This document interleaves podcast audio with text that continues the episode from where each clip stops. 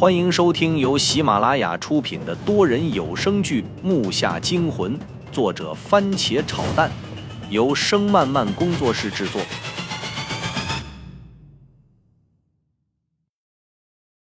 第二十集，父亲也写完了大金虫，我顿恍然大悟，那种眼前突然光明的感觉让我兴奋了起来。我拿着刀把父亲轻轻放下，然后砍开旁边的几条虫子。我强忍住那些尖叫刺耳的声音，脑袋又是一阵眩晕。那个金虫子好像注意到我冲它去了，风甩了起来，声音也凌乱了。那些压关蒙真是听他的，全冲我来了。这下我实在招架不住，跳离那个金蒙两米之远。但是对我来说，就跟在天边一样，因为那些虫子已经都挡在我的前面，把金蒙和我远远地隔开了。我回头看了一眼父亲，他因为失血过多倒下，我心里这个急呀！爸，求你了，挺住啊！我的眼泪狂涌了出来。你妈的死虫子！我使劲拽下绑在手上的吴，就是发狠的一掷。我心里祈祷一定要插准呢。谁想前面跳起个虫子，我顿时就傻了。完了，怎么就这么背啊？但是看到后来的场面，我又兴奋地笑了。吴这把刀就是太过于锋利，直接砍断那只普通的大虫子，瞬间把那只大金蒙钉在了棺材上。这下呢，尖叫戛然而止，所有的虫子也开始四处爬，爬着爬着就慢慢的都僵硬了，它们就静止在了原地不动了。都静止了，什么都静了。我一下躺在了地上。睁开眼睛就是那几具可怖的鲛人，也不管身旁那些僵硬的虫子尸体。尽管身体上的疲惫让我懒得想象，可是我也不得不后怕。稍微慢一步，我和父亲将尸骨无存。那条金色的虫子身体开始发软，流着恶心的黑水。随着黑水的流出，整个墓室顿时弥漫起了浓郁的臭味不过这让我也清醒了许多。我刚从死亡边缘走过来，现在才理解爷爷说的那句话：“你是不是消停日子过够了？”这时我才理解那种平常生活有多幸福，只有真正经历才能理解，才能懂得。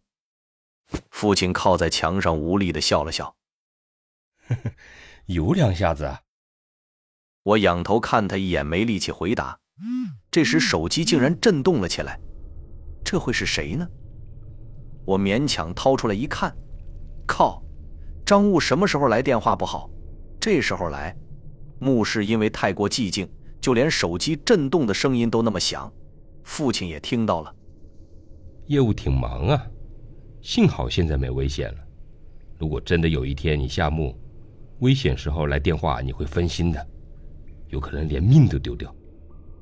我知道父亲这不是杞人忧天，我忙解释。呃，对不起，我忘了这码事，就接一下吧。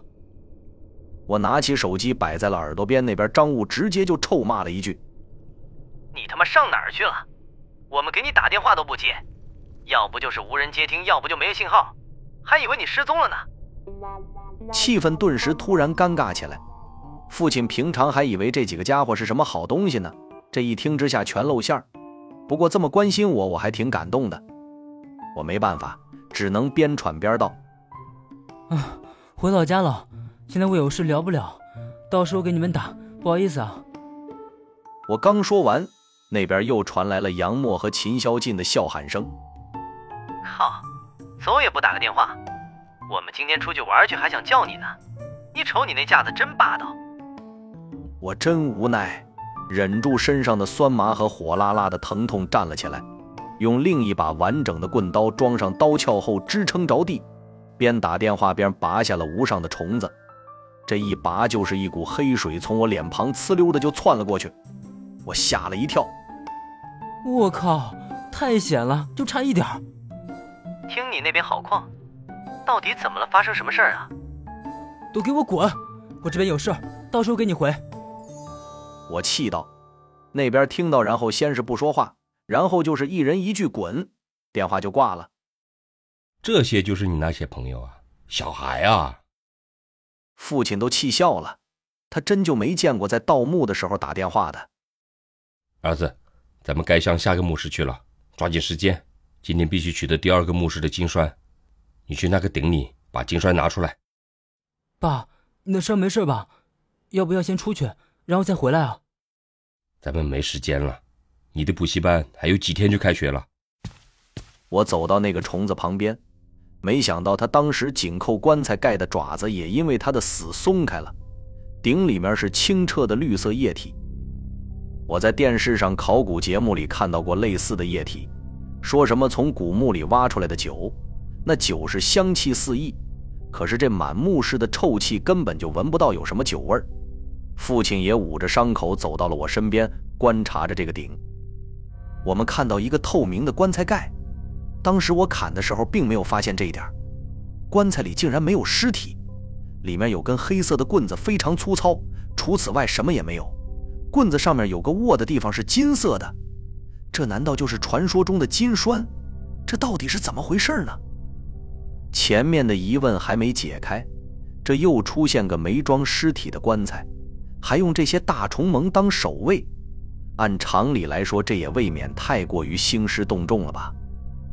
父亲一瘸一拐地把那个顶连着虫子从棺材上拽了下来，然后轻轻把它放到地上，尽量不让液体溢出来。他就好像想到了什么似的，眼睛里冒着光，我能看出来这是兴奋的光芒，就好像历史上的那谁谁发现新大陆了一样。他好像不在意身上的伤，但是搬那个棺材盖也有点费劲。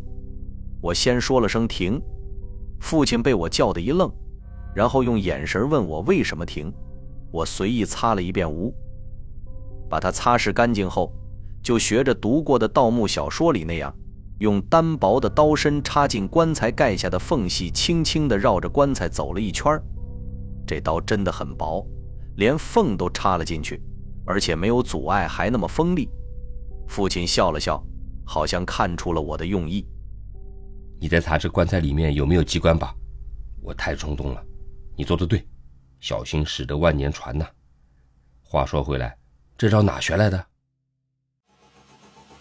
木下惊魂多人有声剧，感谢您的收听，更多精彩内容，请听下集。